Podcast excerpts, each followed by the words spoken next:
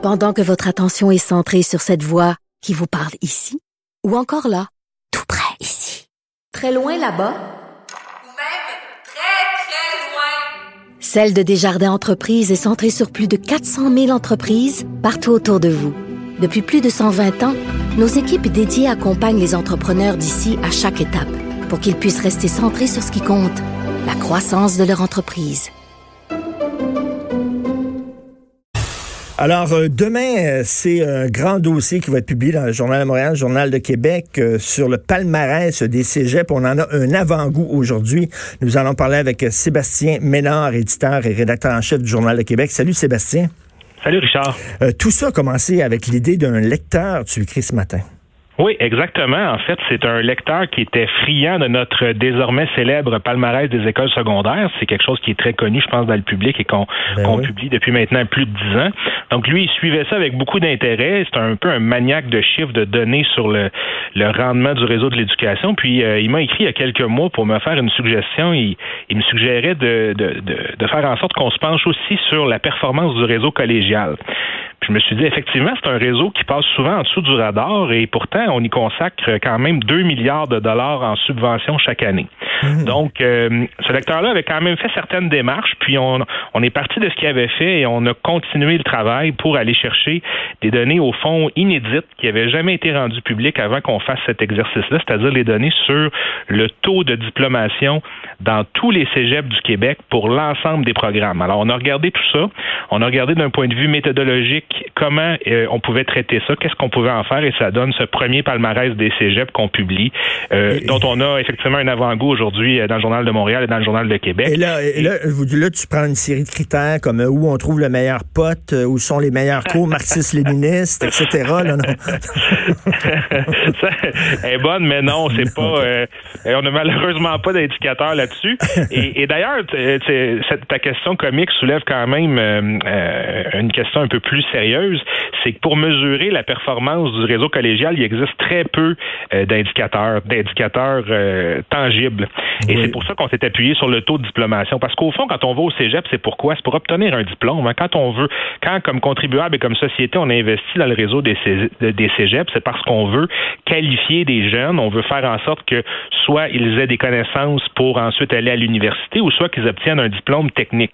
Et là, ben, avec ces données-là, je pense en tout cas que euh, ça pave la voie à une bonne discussion parce que les données euh, qu'on a sont dans certains cas assez troublantes. Ben oui, parce que régulièrement, ça revient sur le tapis, Sébastien. Est-ce qu'il faut se débarrasser du réseau des cégeps? Est-ce qu'il faut seulement euh, allonger le secondaire, allonger l'université, puis se débarrasser des cégeps? Ça revient régulièrement, on se pose la question. Puis là, écoute, là, les données publiées aujourd'hui sont vraiment troublantes, c'est-à-dire que les anglos réussissent tellement mieux que les cégeps francophones. Comment on peut expliquer C'est une très bonne question. Les experts, en fait, euh, pointent du doigt certains facteurs qui sont, je dirais, culturels. C'est souvent la même chose. On dit euh, que la communauté anglophone, par exemple, accorde davantage d'importance à l'éducation. Euh, Est-ce que c'est vrai?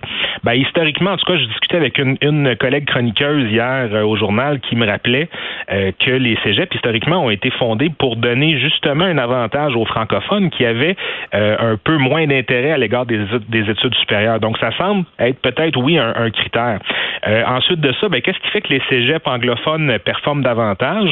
Ils sont peu nombreux. Hein, parmi les 52 établissements, ils ne comptent que pour 13% des mmh. cégeps et pourtant, ils occupent euh, une grande partie des premières positions dans notre classement. Mais il y a peut-être aussi l'effet d'attraction, c'est-à-dire que puisqu'ils sont peu nombreux, ben, ils sont en mesure de mettre des barrières à l'entrée un peu plus serrées, puis peut-être de retenir les meilleurs étudiants anglophones. Oui, mais peut-être aussi les meilleurs francophones, parce qu'il n'y a pas d'obligation pour un francophone après le secondaire de continuer ses études en français. Il ah peut très bien s'inscrire au cégep en anglais. Et on voit, par exemple, le Collège Dawson à Montréal qui arrive pratiquement premier dans, dans tous les classements préuniversitaires. Donc, je pense que c'est significatif. Et j'imagine aussi, il y a beaucoup euh, d'immigrants qui décident d'aller euh, dans les cégeps anglophones. Tu sais, il y a certaines communautés, là, tu dis, euh, bon, on, privilégie davantage l'éducation chez les anglophones, mais tu sais, par, prends par exemple la communauté asiatique, là, où vraiment les études, avoir des bonnes notes, c'est extrêmement important. D'ailleurs, il y a des livres, hein, comment être une mère chinoise, comment être une mère chinoise, c'est-à-dire d'élever ses enfants comme une mère asiatique, c'est-à-dire en mettant l'accent vraiment sur la réussite réussite scolaire. C'est très important dans cette communauté-là. J'imagine que ça, ça aide à gonfler les résultats des cégeps anglophones aussi.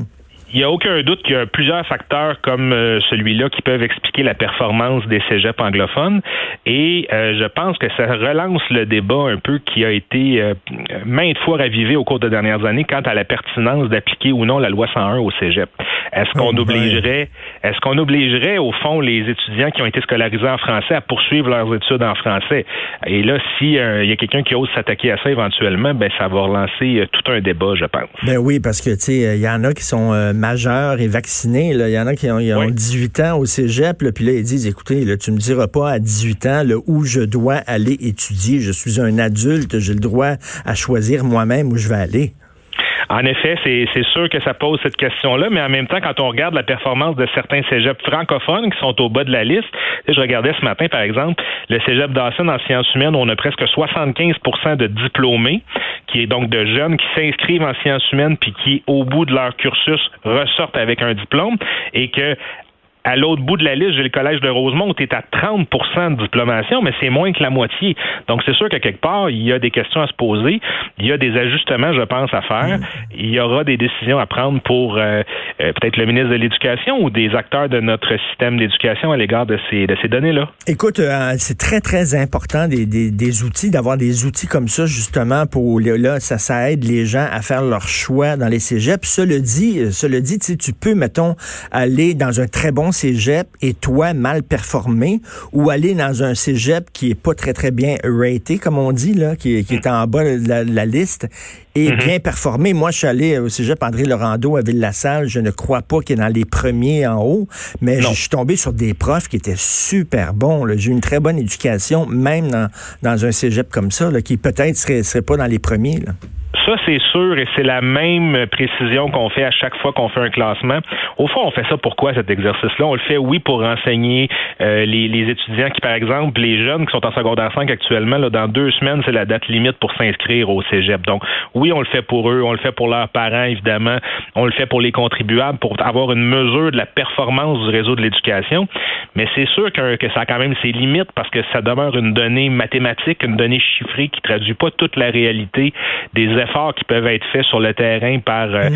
les intervenants, par euh, la mise en place de différents services, de différentes ressources. Donc, c'est évident qu'il n'y a rien qui remplacera jamais la visite d'un établissement ou qui remplacera jamais l'expérience individuelle qu'un individu va, euh, qu'un étudiant, pardon, va pouvoir vivre dans un cégep. Mais on doit se rabattre sur les, données qui existent. Ben oui. Pour ce qui est des cégeps, ben, il y a très peu de données. C'est vraiment, je te le dis, Richard, depuis le temps que moi je suis l'éducation, là, c'est la première fois au Québec qu'on est en mesure de publier ces données-là de façon aussi détaillée. Et puis cet exercice-là, ben, on a bien l'intention de le répéter et de le bonifier avec le Écoute, là, euh, bon, vous faites euh, le, même exercice sur les écoles secondaires depuis quoi, combien d'années, là, maintenant? Nous, ça fait une douzaine d'années maintenant. Douzaine d'années. Est-ce qu'il y a un impact dans les, dans les écoles? C'est-à-dire, est-ce que les écoles regardent ça, le palmarès, en disant, là, il faut se prendre en main, ça n'a pas de bon sens, on est en 30e position, puis tout ça? Oui. Est-ce que, oui? Oui, et euh, les commissions scolaires ont jamais vraiment aimé ça. Les défuntes commissions scolaires ont jamais vraiment aimé qu'on qu'on compare les écoles euh, entre elles. Bon, parce que c'est pas bon la compétition. Hein, il faut pas que faut pas favoriser la ben compétition entre établissements. On va faire de la peine à certaines écoles. Euh, mais il y a des directeurs d'école qui sur le terrain nous ont dit au fil des années et à chaque année qu'on fait cet exercice-là, nous le, nous le confirme que ça a eu ça a eu pour effet de fouetter les troupes. Ça a donné de l'énergie à certaines directions d'école pour changer les choses. Dans le réseau des cégeps, ben, c'est une première. On, mise beaucoup sur le taux de diplomation pour ce palmarès-ci. On va peut-être le bonifier avec de nouveaux indicateurs avec le temps. Et euh, on parlait avec le professeur Michel Perron, par exemple, que Benoît Dutrisac recevait plus tôt ce matin. Mmh. Et euh, lui, ben, il pense que ça a probablement, ça, va probablement avoir euh, pour effet de d'améliorer la, la, performance dans certains cégeps. Ça va fouetter les troupes. Alors, mmh. on verra, on verra ce qu'il y en est, mais je pense effectivement que ça ne peut être que positif. Ben écoute, bravo. Puis en terminant, ça a dû être un, un, job, un boulot assez fastidieux quand même, plusieurs, plusieurs heures pour euh, colliger tout ça. Oui, ça a été un, travail de moine. notre journaliste ici, euh, Daphné Dion-Vient, qui a travaillé euh, sur ce dossier-là avec euh, des collègues au journal, a, eu beaucoup de, de travail, je dirais. Faut dire que le ministère de l'Éducation, pour une rare fois, a fait preuve d'une grande transparence en nous fournissant non seulement des documents en format papier, mais aussi, exceptionnellement, des documents en format électronique. Alors, ça a beaucoup facilité notre travail et le traitement des données, mais ensuite, quand face à cette mer de, données-là, il fallait qu'on fasse des choix. Ce qu'on a fait, on, on a été épaulé par des experts et on a même fait valider ensuite notre travail par euh, un, analyste indépendant qui est spécialisé dans ces questions-là. Et vous attisez ma curiosité parce que, bon, c'est ce week-end aussi, ça va continuer la publication du dossier. Demain, on va raconter des histoires de succès, mais dimanche, des étudiants pas pressés. donc, c'est quoi? C'est des étudiants qui ben prennent 4-5 ans pour finir leur cégep? Ben, en fait, là, les données qu'on publie ce matin, les taux de diplomation qu'on publie ce matin, on est gentil, entre guillemets, parce qu'on utilise le taux que les experts utilisent, c'est le taux d'obtention d'un diplôme deux ans après la durée prévue des études. Autrement dit, combien, quelle est la proportion d'étudiants qui, par exemple, dans un programme de sciences humaines qui devrait durer deux ans, obtiennent un diplôme après quatre ans? tantôt, je te parlais du cégep de Rosemont où c'est 30% C'est 30% après quatre ans et non après deux ans. Après Puis, des programmes techniques qui doivent durer trois ans, ben c'est pas trois ans, c'est après cinq Donc, on a pris cette mesure-là parce que c'est la mesure que les experts utilisent d'habitude.